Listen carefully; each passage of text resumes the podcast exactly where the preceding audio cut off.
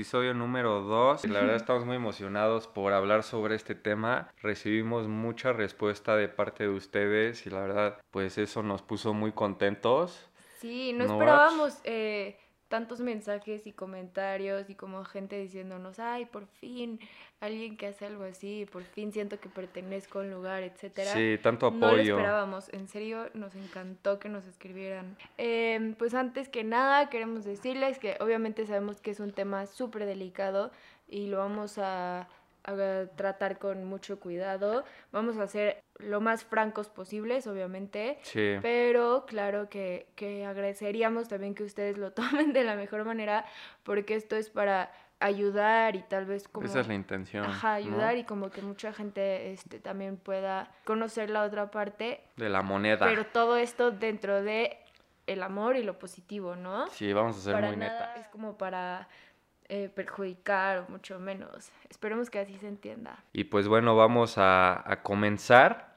Yo creo que es importante que comencemos pues con nuestra infancia, ¿no? Lo que recordamos eh, a través de nuestra infancia, cómo que es crecimos. Día del Niño. Feliz Día del Feliz Niño Día a todos los que tengan hijos.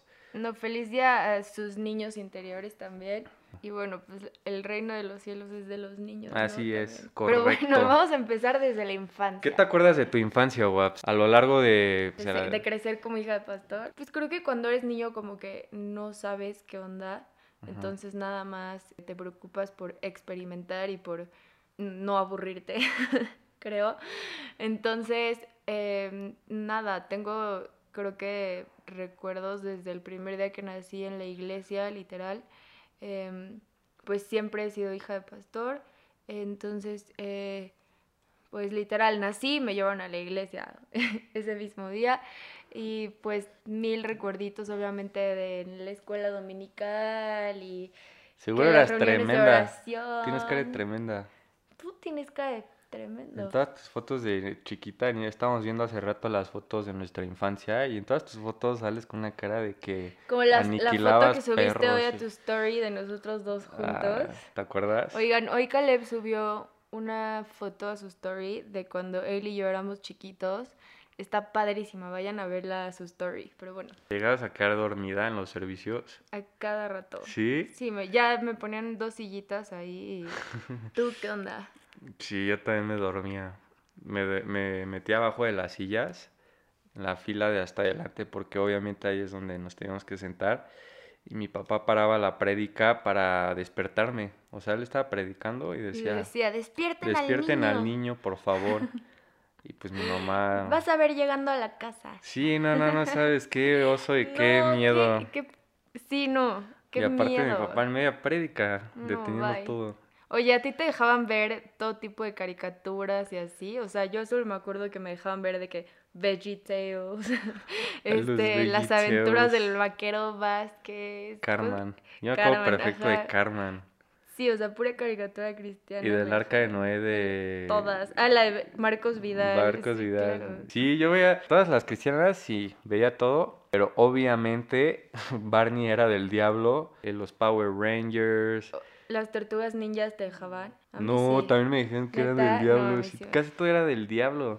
A mí lo que sí no me dejaban era Pokémon, Yu-Gi-Oh! y todo eso. Y tampoco me dejaban, bueno, a mi hermano y a mí jugar videojuegos. Dragon Ball, ¿no? Obvio Dragon Ball, ni. También. Y aparte está súper de moda y todo el mundo hablaba de eso y yo no sabía qué onda con la vida. Oye, ¿tú te acuerdas en tu infancia si llegaba a avergonzarte decirle a tus compañeritos pues que eras hija de pastor? ¿A ti te daba vergüenza No, decirles? a mí sí, porque sí pensaban que era como pastor de ovejas o como pastor alemán de perro Sí, y pues un todos niño no empezaban a reír cuando decía que mi papá era pastor. ¿Y qué hacías? ¿Te enojabas? ¿Les decías, no, déjenme? ¿O qué hacías? ¿Les ponías la otra mejilla, guaps? Pues Eh, sí, me- ¿tú, ¿tú te acuerdas? Sí, no, la verdad a mí no me da pena porque mis papás abrieron una escuela justo para mi hermano y para mí, para que no estudiáramos en... un- Todas las escuelas de la ciudad eran católicas y ellos no querían que recibiéramos esa educación, entonces abrieron una escuela cristiana Mm, y pues ahí hice toda mi primaria Entonces, obviamente, pues todos los niñitos eran cristianos y pues yo me sentía crack por ser hija del La hija del pastor. Y pues, ajá, el del pastor y digamos del dueño, ¿no? Sí. Entonces sí, me sentía crack, pero, pero igual era súper difícil porque cometí algún error y, ay, y eso que es la hija del pastor, o hacía algo bueno y, ay, solo porque es la hija, ya sabes. Sí, sí, sí. Como que sí, todo el tiempo eran comentarios, pero pues... ¿No sientes que tus amiguitas o, o sea, los niños en la escuela te veían como típico cuando eres hija como del director o del dueño, como la chismosa y como que nadie se te acerca y... No, Nos va a acusar con su papá el director. No, porque no era chismosa. Y aparte yo era muy mal portada. Entonces... Ay, sí, siempre, o sea, siempre, pues, no sé, ¿qué, onda conmigo? Como que me por algo acabaste aquí, en Black Sheep, sí, eh, por algo fui la fundadora de, junto contigo. No, pero como que yo era la que echaba relajo con mis amiguitos, a la que tenían que estar sacando el salón por platicar y luego pues me rayaba así con plumones, según yo me hacía tatuajes, este, no sé, como muchas cosas así. Buleaba a las maestras, me acuerdo que una vez hice llorar a una maestra. No, ¿cómo fue Y era súper ruda esa maestra y la hice llorar y yo como, wow. Y pues obviamente no te pueden decir nada porque eres la hija del pastor. Sí, no, no. Te salías con la tuya, ¿no? Qué no te creas, ¿eh? Porque mis papás, o sea, mi, mi papá siempre ha sido como un poco más, este, no sé, como que se lo toma todo de relajo, pero mi mamá sí me regañaba muchísimo cuando hacía cosas así. Sí, estaba con la vara. Me da con la vara. Con la vara del Salmos 36. Pero tú, ¿qué onda? ¿Sentías que del Salmos, la que tenía una, un borreguito pintado, nunca, nunca te dieron con un Borrego. No, a mí me dieron con una vara que traía un Salmos o un versículo, no me acuerdo y una vez me dieron tan duro que se me quedó el versículo marcado en las pompas. Mi primer tatuaje ¿Cómo bíblico. Sabes que... Oye, y no sé, yo he escuchado muchísimos comentarios como de, ay, los pastores abandonan a sus hijos. Y también he escuchado muchos comentarios de hijos de pastores que se sentían abandonados por ellos y por lo tanto mm. eh, han creado cierto resentimiento contra el ministerio. ¿A ti te pasó? ¿Te sentías abandonado? ¿O qué, qué onda contigo? Fíjate que no, ¿eh? De hecho, bueno, yo creo que habían días en los que sí llegó como a afectarme tantito de que mis papás estaban ausentes eh, por precisamente por todo lo del ministerio, ¿no? Que durante la semana habían estudios, los fines de semana pues servicios, era cuando vivíamos aquí, pues obviamente ellos tenían mucho chamba. Claro. Pero yo me acuerdo muy bien que de hecho durante la semana cuando ellos iban a México, a la Ciudad de México, a los estudios, yo era feliz porque en el momento en el que se iban, yo me iba directo por los dulces, el azúcar, el chocolate y ponía mis novelas que no me dejaban ver. ¿Te gustaba ver novelas de niño? Veía Rebelde. ¿Todo, bien en casa? o sea, no querías ver Harry Potter, querías ver las novelas. Rebelde, yo estaba picadísimo con Rebelde, o sea... Te gustaban las chavitas, ¿no? Me imagino. Pues o sea, no, porque estaba chiquito. Ah.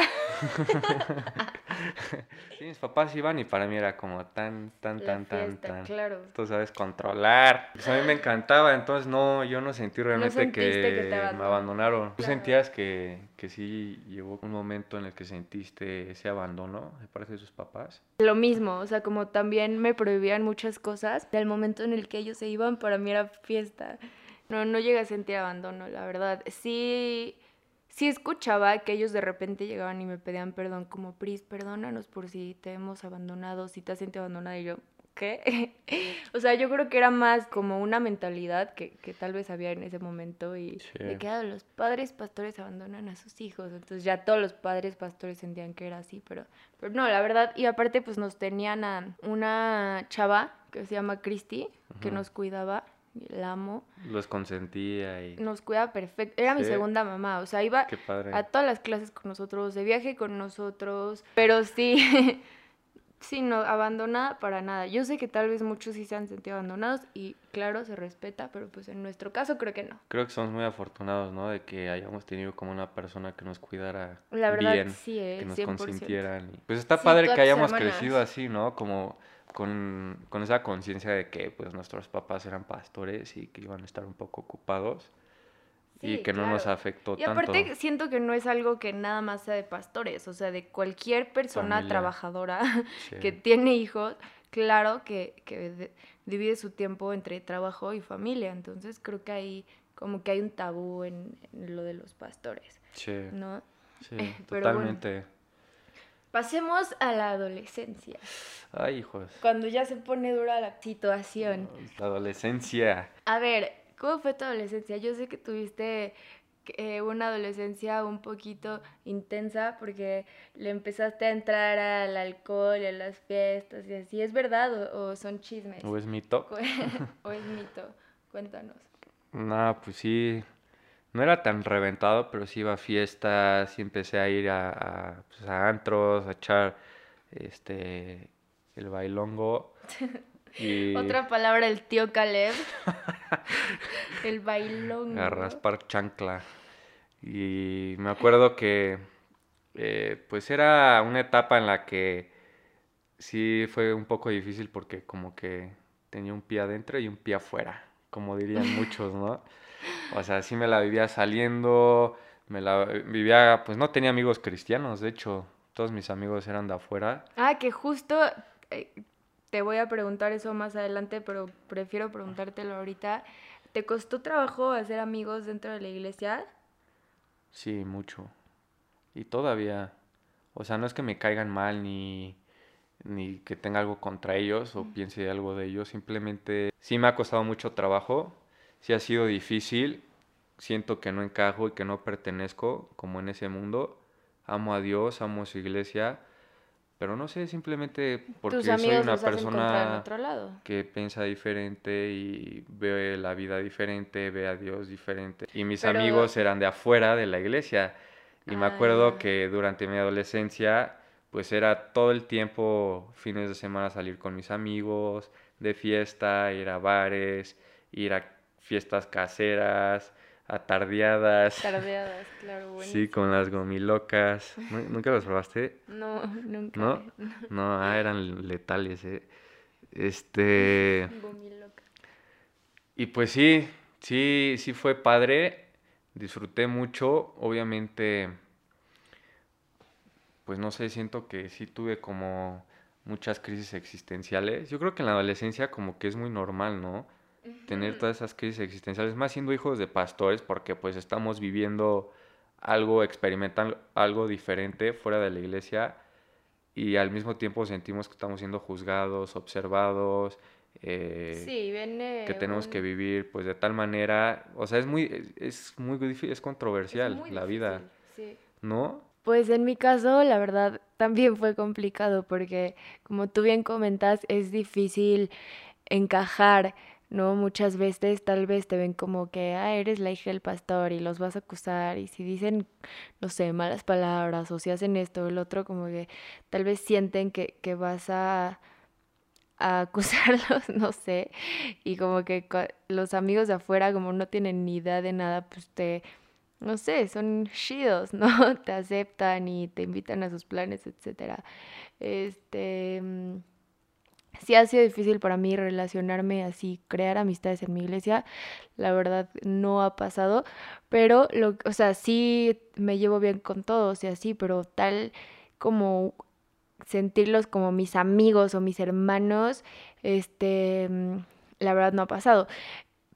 Pero lo padre de todo esto es que con quienes sí he creado amistades muy padres es con otros hijos de pastor o otros hijos de líderes porque como que estamos en la misma onda y nos entendemos perfecto, ¿no? Es muy difícil muchas veces como hijo de pastor explicarle tu vida, no sé, a alguien más que no tiene idea de todo esto o como que es una vida complicada y pues todos los hijos de pastores como que nos entendemos, hasta tenemos chistes locales, etcétera, porque estamos en la misma onda y, y este pasamos por lo mismo, entonces está padre. Pero bueno, en mi adolescencia como tú bien lo dijiste, es cuando empieza toda esta crisis de quién soy, quién no soy, qué debo hacer, qué no debo hacer, etc. Y creo que es una etapa súper complicada como pique, ¿no? bueno, hijo de pastor. En donde, no sé, yo, yo sufrí muchísimo. O sea, porque sí, demasiadas personas, no sé, inventaban chismes de mí y luego escuchaba muchas críticas. Yo la verdad también, por lo mismo, o sea, a mí siempre como que me ha apasionado la gente de afuera de la iglesia, como, como yo crecí en un entorno pues muy lleno de amor y de gozo, porque pues, es lo que mis papás creían, ¿no? De gozo. Sí, de alegría, de paz. Entonces, pues eso se me transmitió desde muy chiquito y yo quería que el mundo fuera también pudiera experimentar lo que yo experimenté. Entonces, como yo a la iglesia la, la veía como un lugar encerrado dentro de cuatro paredes, como una cajita, a mí me chocaba estar en esa mentalidad. Y no estoy generalizando, ¿eh? ¿eh? simplemente muchas veces así lo sentí, que estaba como aprisionado, como encerrado. Y yo quería descubrir, quería salir y quería, a mí por eso me encanta pues, tener amigos que no son cristianos, porque me apasiona esa gente, me apasiona como transmitirles lo que yo he experimentado y vivido. Y los amo, amo a, a, las personas de la iglesia con todo mi corazón, pero no sé, simplemente así me tocó, así soy, y, y por lo mismo he sido juzgado, ¿no? Ay, pues este se la vive en el mundo y pero yo sé en lo que creo, yo estoy muy firme en mis convicciones y en mi propósito y conozco mi corazón. Oye, y también siento que como hijo de pastor es súper difícil porque obviamente tiene, estás cargando con la reputación de tus papás, ¿no? Entonces si de repente vas a algún bar o algún antro, etcétera. Ah, sí, y te ven. vale más. Pero a ver, sigamos con el siguiente punto. Te voy a preguntar algo, Babs, de la adolescencia. Muchos a los hijos de pastor nos ven como los peores, ¿no? Dicen... Hijo de pastor lo peor, hijo de pastor, sobrino del diablo. Pero ves, o sea, muchos piensan que sí somos los peores. Tú en esa etapa de tu adolescencia, si llegaste a sentirte como la peor, como muchos dicen que lo somos. pues sí me sentía rebelde un poquito porque em, me gustaba salir y mis papás lo veían súper mal. De hecho, le costé muchísimo trabajo a mis papás. Eh, perdónenme, papás, por haberlos hecho sufrir. Pero en realidad, o sea, si me comparas con mis amigas, tipo, de mis amigas, yo era como la buena. Ya sabes, tipo, cuando mis amigas querían salir, ahí sí, si me comparas con mis amigas, sonó súper feo. No, o sea, lo que trato de decir. Nada, te entendemos, te entendemos. Dentro de los parámetros, yo nunca me ponía eh, borracha, nunca fumaba, no decía groserías, no estaba ahí quedándome con niños o bailándoles, o sea, para nada, solo me gustaba como salir y estar muriéndome de risa y bailar y escuchar música y ya. Ajá, pero eh, la cosa es que mm, obviamente si una persona va a fiestas y así, pues como que va implícito que hace todas estas cosas, ¿no? Mm. Que se emborracha y así, y por eso mis papás no me dejaban. Ellos saben que yo no hacía nada de eso, pero no me dejaban y pues yo quería salir porque, o sea, mis papás me querían tener todo el tiempo en mi casa y pues no. Entonces como que sí, este, desobedecía, la verdad, desobedecía, me les escapaba, este, inventaba lo típico de, ay, una pijamada con mis amigas. Y sí, o sea, estaba con mis amigas, pero pues, ¿cuál pijamada? Nos íbamos de antro. Híjole, qué tremenda. ¡Qué tremenda! Prichi. Sobrina del diablo. y, tú y yo, así, pues, perreo, perreo para Cristo. es cierto. Y la gente de mi iglesia, pues sí se enteraba. Sí, yo sabía que, que comparada con mi hermano, como que todos decían, ay, no, la Pris es bien canija. Pues así yo te conocí. Y Esteban. Por esa reputación. sí, me llegó y dije, ay, yo quiero conocerla, a esa pique, esa hija de pastor. ¿Tú sí te sentías el peor? Ah, pero eso sí. La verdad, tú eras súper linda, O sea, yo de lo que me acuerdo de que te conocía de lejitos y que no hablábamos, sí te veías como alguien muy eh, pues muy buena onda. santa, pura y santa. Esa es la palabra que estabas buscando. Una persona muy increíble de lejos. No era, porque pues normalmente tú puedes presentir a alguien si es buena leche o mala leche, ¿no? Claro. esa persona pues, se ve buena onda. Tú te veías así. Pues, gracias. Yo la verdad no. Tú también te veías así. No creo que haya sido la peor. Yo, como el peor, sí, yo sí me llegué a sentir como el peor. Como dicen muchos por lo mismo de que como tenía que mantener una reputación y dar una imagen eh, pues de mi familia y de la iglesia, y yo no quería vivir dentro de esa cajita y pues eso me, me impulsó a tomar decisiones como ir de antro, salir, todas esas cosas. Y pues obviamente como yo crecí en un ambiente en el que si hacías eso es pecado, eso es pecado, eso es pecado, eh, condenación, condenación.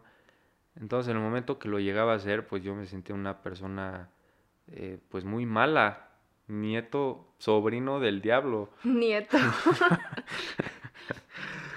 ya sabes, me empezaba a dar una culpa y una condenación.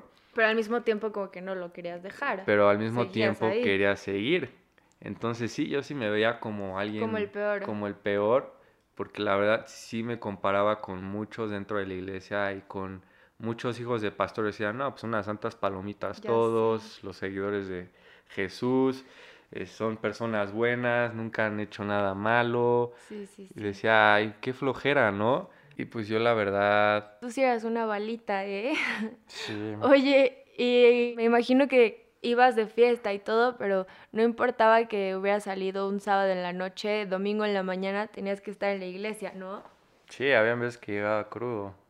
Había veces que hasta seguía este borrachito de la noche anterior y no sé ni cómo sobrevivía a los servicios, pero sí eh, justo habían servicios en los que hablaban pues del alcoholismo, de la fiesta, de pues cómo vivir en santidad, ya sabes, y pues obviamente ya acababa así como de... Acaban, sí, se me sentía horrible, ¿no? El peor. Sí, pues sí. Sí, guap. Creo que tú, sí me ganas en la escala de oveja negra en esta ocasión. Deberíamos empezar a hacer una escala de ovejas negras. De peor a... Del 0 al 10 y la, la... Ajá, tal vez pueden ser como tonos de color mm, negro. tú lo rompes, se revienta. Tonos de color negro. La persona más mal portada es Desde la blanquito más hasta negra. negro, ¿no? Sí, sí, sí. sí, Oye, Waps, ¿tú te acuerdas en tu adolescencia eh, si eligiste a Dios por decisión o por imposición? Pues la verdad fue por imposición, porque obviamente pues naces en una eh, familia cristiana y más de pastor y pues no queda de otra, no es lo que tienes que creer y lo que tienes que practicar el cristianismo. Sí me acuerdo perfecto de que mis papás, o sea, desde chiquititita me revisaban mi devocional diario. sí, yo tenía una libretita devocional y ahí hacía mis dibujitos de Jesús cargando la oveja en sus hombros. Y luego ya me acuerdo que en la secundaria o en la preparatoria era súper chistoso porque igual no me preguntaban mis calificaciones o cómo me había ido en, algún proyecto, sino que me decían, eh, a ver tu devocional, hiciste tu devocional hoy, fuiste a tu célula, fuiste a jóvenes. Entonces, o sea, no sé, se me hacía chistoso mientras todos mis amiguitos se preocupaban por porque les fuera increíble en la escuela, esa era la última de mis preocupaciones. Entonces, pues estaba padre. Pero digamos que, que sí pudo haber sido por imposición. Claro que es entendible, ¿no? Todos los papás quieren criar a sus hijos de la mejor manera y guiarlos pues por el mejor camino, ¿no? Pero ya, la verdad, después como que entré igual en una crisis de, Ay, ¿en qué creo? Y esto es cierto, esto no, etcétera. Y, y sí me alejé ya no quería ir a la iglesia, yo no quería ir a jóvenes, etcétera, pero tenía que seguir yendo, ¿no? O sea, para que yo pudiera tener una buena relación con mis papás, tenía que seguir yendo a la iglesia, a jóvenes, etcétera. Eh, si no, pues se enojaban. Eh, entonces ahí sí fue cuando yo ya lo sentí más, como que me lo imponían. Y yo les decía, bueno, pero es que ustedes tienen que respetar lo que yo crea, bla, bla, bla. Em, y ahí sí ya lo sentí más como imposición. Claro que son etapas, ¿no? Ahí les estoy hablando de cuando tenía como unos, no sé, 17 años. 24. Hace un año. 17 años. Sí, totalmente. inocencia. 17 años. Bueno, en fin. Sí, pues la verdad yo igual, o sea, creo que fue un proceso muy largo y complicado. Para mí la parte de decisión o imposición porque obviamente como crecí en ese entorno, pues era todo lo que conocía, lo que sabía y lo que hablaba, ¿no? Pensaba. Entonces, obviamente, pues muchos piensan que naces hijo, siendo cristiano, siendo hijo de pastor. Y pues la verdad no. O sea, es una decisión que tomas, no naces siendo cristiano. Eh, sí, a ver, tampoco los niños hijos de pastores son mini pastorcitos, como mucha gente piensa. Sí, claro. O sea, ni al caso, son niños normales. Sí, no, no, no porque seas hijo de pastor vas a ser predicador igual que tu papá o ya sabes, o tienes la unción, como muchos. la doble unción. La doble unción. sí. Pero sí, sí fue difícil porque obviamente se me fue impuesto por el sistema, por eh, la mentalidad, por pues esa, esa caja en la que crecí, sentí que tenía que creer en Dios a fuerza, como que no tuve la oportunidad realmente de yo tener mi propia mi propio encuentro personal con Dios y de conocerlo a mi manera muy única y pues sí fue hasta que me mudé a Estados Unidos con la familia que nos salimos como de esa caja de la iglesia y yo comencé como a conocer a Dios muy personalmente y empecé a enamorarme de Él y fue en mi adolescencia. Pero no fue, digamos, en la iglesia. No, sí, seguíamos yendo a la iglesia los domingos como oyentes porque allá en Dallas pues no teníamos iglesia, íbamos a una iglesia gringa, yo servía y me involucraba, etcétera, ¿no? Pero igual seguía como los fines de semana saliendo con mis amigos no cristianos. Y, pero yo amaba a Dios, o sea, yo estaba enamorado de Dios y sabía que Él me amaba. Incluso Extravagantemente. Incondicionalmente, locamente. Apasionada y extravagantemente. Es que a Pris le da mucha risa cuando digo eso. Es que es súper cursi. Cuando Caleb habla de Dios, es la persona más cursi, o sea. Me da mucha risa. Y pues sí, fue una decisión muy padre que tomé a mi tiempo, como que tenía que tener ese espacio y ese lugar fuera de la caja en la que yo sentí que estaba creciendo para conocer realmente a Dios. Muchos pensarían que pues solo dentro de la iglesia lo conoces o creciendo dentro de una familia de papás pastores, pero no, es algo muy personal y estoy muy agradecido por eso. Así que sí fue por decisión y no por imposición. Súper, increíble. Oye, Webs, ¿tú sientes que tenías expectativas altas puestas sobre ti?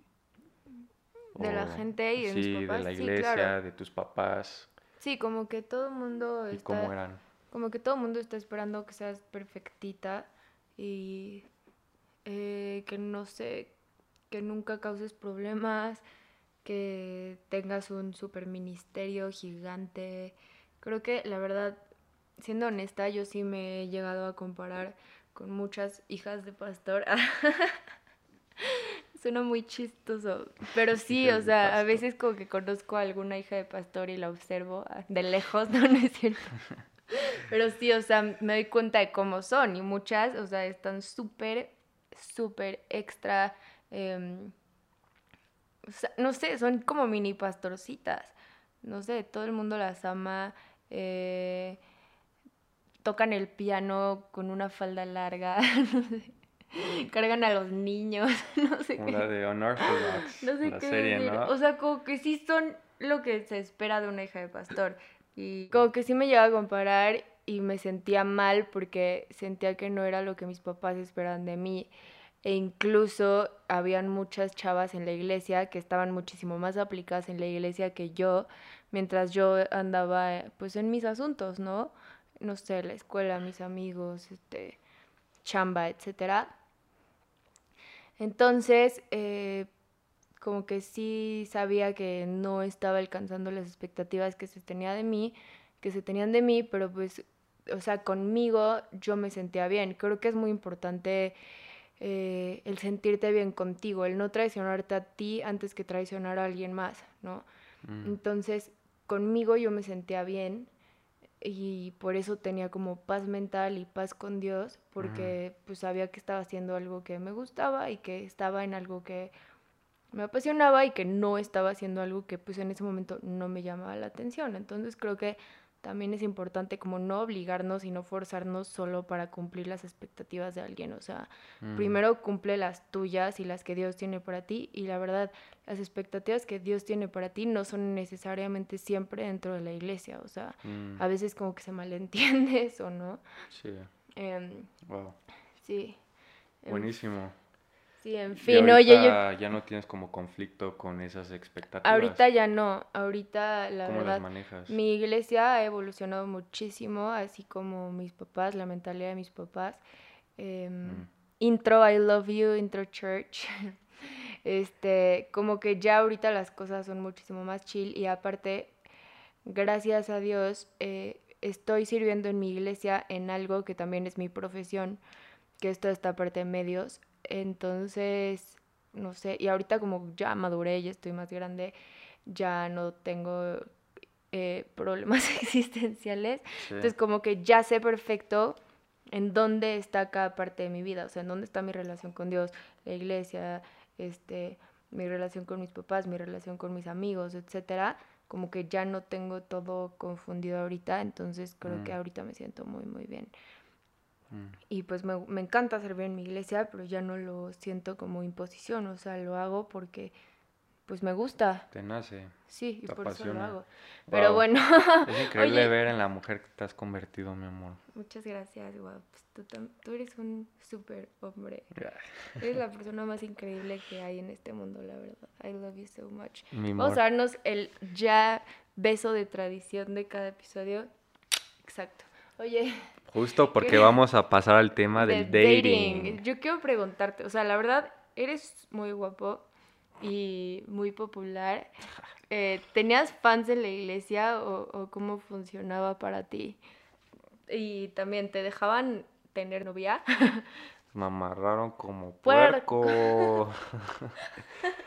Pues la verdad es que yo nunca como que me llegué a fijar mucho en ese aspecto de las fans, como que no andaba buscando y viendo si tenía fans o no. Sé que la gente me buscaba mucho por mi papá, de que comentaban en mis fotos de que un paisaje, no sé, en la playa, y pues bendiciones al pastor Alducin de nuestra parte, salúdenos a tu papá, ya sabes, o sea, comentarios que nada que ver con lo que yo subía, y era, o sea, era mucho, ¿no? ¿no? Y, Pero y yo, todavía, ¿no? sí, todavía, De la hecho, verdad a mí sí me harta. Incluso aquí en, en Rebaño Negro nos llegaron a comentar cosas del pastor Alducin. Uh, Digo, o sea, yo respeto a mi papá, lo admiro, mis respetos por el hombre que es y que se ha convertido. Pero sí ha de ser pero- pesado vivir bajo la sombra de alguien. Sí, y fue difícil salirme de esa sombra, porque la verdad sí crecí bajo esa sombra y la gente esperando. No, va a ser aún más difícil porque son calones. Sí, igual subía Nunca algo. salir de esa sombra. Sí, sí, sí, subía una foto mía, porque casi nunca subía fotos mías, casi siempre subía fotos, pues, de cosas, ¿no? De paisajes o de personas.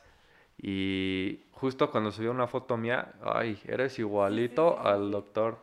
O qué idénticos son. El doctor Alucin de joven. Entonces siento que todos esos fans pues eran por mi papá, ¿no? O sea No que por ti. no por mí. Pero así de pues niñas, de fans en la, en la en la iglesia, creo que no. Habían veces en las que sí me escribían así de, oye, eh, pues, me, me explicarías este capítulo de Job o de Cantar de los Cantares? no, o sea, vamos por un café y explícamelo por favor. Y yo no. Apártate, Satanás. Apar- apártate de mí, hacedor de maldad. Pero pues no, realmente no, nunca me enfoqué en eso, siempre me enfoqué en lo eterno, en las cosas Ay. importantes. Mis No, ojos no- en Dios ¿a ti y no en el pusieron hombre. Un, un purity ring, o sea, anillo de castidad. A mí no, pero a ti sí, ¿no? Tú me has contado que Sí, a mí sí me lo tus papás te pusieron. pusieron un anillo de castidad. Es correcto, guau. ¿Y cómo era tu anillo? ¿A ¿Cuántos años tenías cuando te lo dieron? Cuando tuve mi primer periodo, ¿Sí? me llevaron a cenar ¿Cómo crees? y ahí me pusieron el anillo Y de te dieron la plática y Me dieron la plática, me dijeron, "Este con este anillo te vas a guardar pura. Oye, pero ¿cuántos años tenías? ¿Como cuántos? Ay? ¿por qué todo el mundo se tiene que enterar a qué edad vino mi primer periodo? Eso es muy privado, guau. O bueno, no, Ya después te contaré en algunos años, dentro de algunos años. No, pero sí, o sea, me dijeron, con este anillo este, te vas a cuidar santa y pura y sí, para el hombre que Dios tiene para ti. Este, ahorita no puedes tener novio hasta los 18 y pues cuando se casen tú le entregas este anillo como ya entregándole tu pureza. ¿Y cómo reaccionaste a eso, a la plática que te dieron? ¿Te acuerdas? Pues como que yo decía, ay, ni más, o sea, yo quiero tener muchos noviecitos, como que no, no me latía esa onda de... Súper incómodo. De ser la típica niña que, "Ah, no, no salgo porque me estoy cuidando para el hombre. O sea, claro que se vale y está padre, pero... Y lo respeto muchísimo. Pero yo no quería ser así, o sea, yo quería conocer mil gente, salir, no sé, tener mil amigos y tener novio y... O sea, no sé, siempre desde chiquita como que me emocionaba crecer para vivir, Vivir esa esa, parte, parte. ¿no? Sí. A la adolescencia. Chance no debía haber visto aventuras en el tiempo, ahora que lo por siempre. Ahora que lo pienso, tal vez todo tenía un porqué. Pero sí, y también pues toda esta parte del dating para mí fue difícil porque pues obviamente como no me dejaban tener novio, tenía que esconderle, tenía que esconderme de mis papás. Mm. Y pues ya te imaginarás. Señores Morán, perdónenme, los amo.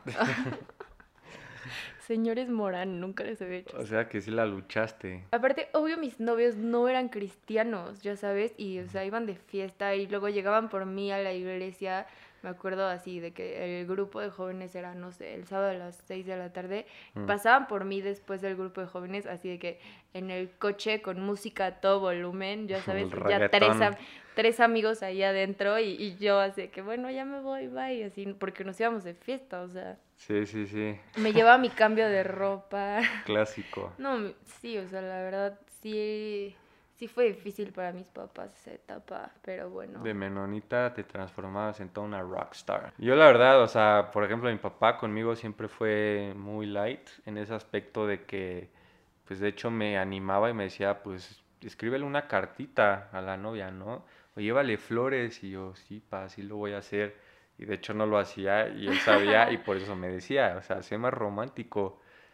Y, y pues en ese aspecto fue cool tener como ese apoyo, pero sí me acuerdo perfecto que habían veces que estábamos en la casa viendo una película, ella y yo, y de repente, mi- o sea, la novia de antes, y mi papá llegaba y solo se me quedaba viendo así de lejos y me decía, Caleb, y yo no lo volteaba a ver y me hacía con el dedo así de ven, y yo no, ma, y pues ya lo seguía a su oficina y me decía, hijo, no la mueles, pues están muy pegaditos.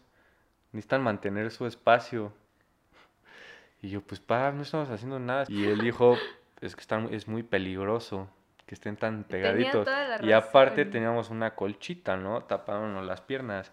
Y me decía, y aparte, con una cobija encima de ustedes, pues, ¿qué- ¿de qué se esconden? Y yo, papá, no inventes, pues están aquí ustedes en la casa, es, son las 3 de la tarde, la sala está enfrente de su oficina. Entonces, solo en ese aspecto mi papá sí era medio estrictón.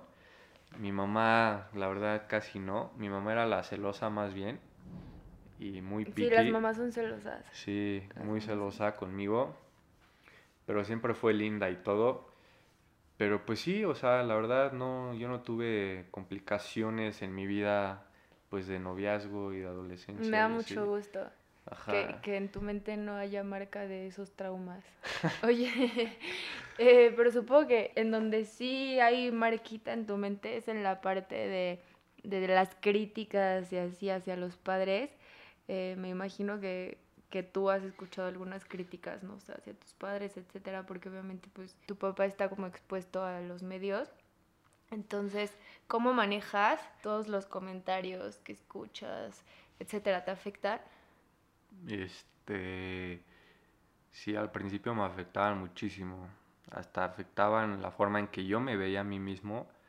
Tenía crisis existenciales porque creía muchas veces eh, comentarios en redes sociales que me hacían, eh, pues de que eres indigno, que ni siquiera debería estar ahí arriba predicando, o que nunca voy a estar al mismo nivel que mi papá, me comparaban mucho con mi papá, o hasta muchos, o sea, muy buena onda decían, esperamos y oremos pues, que llegues a ser un hombre de Dios igual de sabio que tu papá.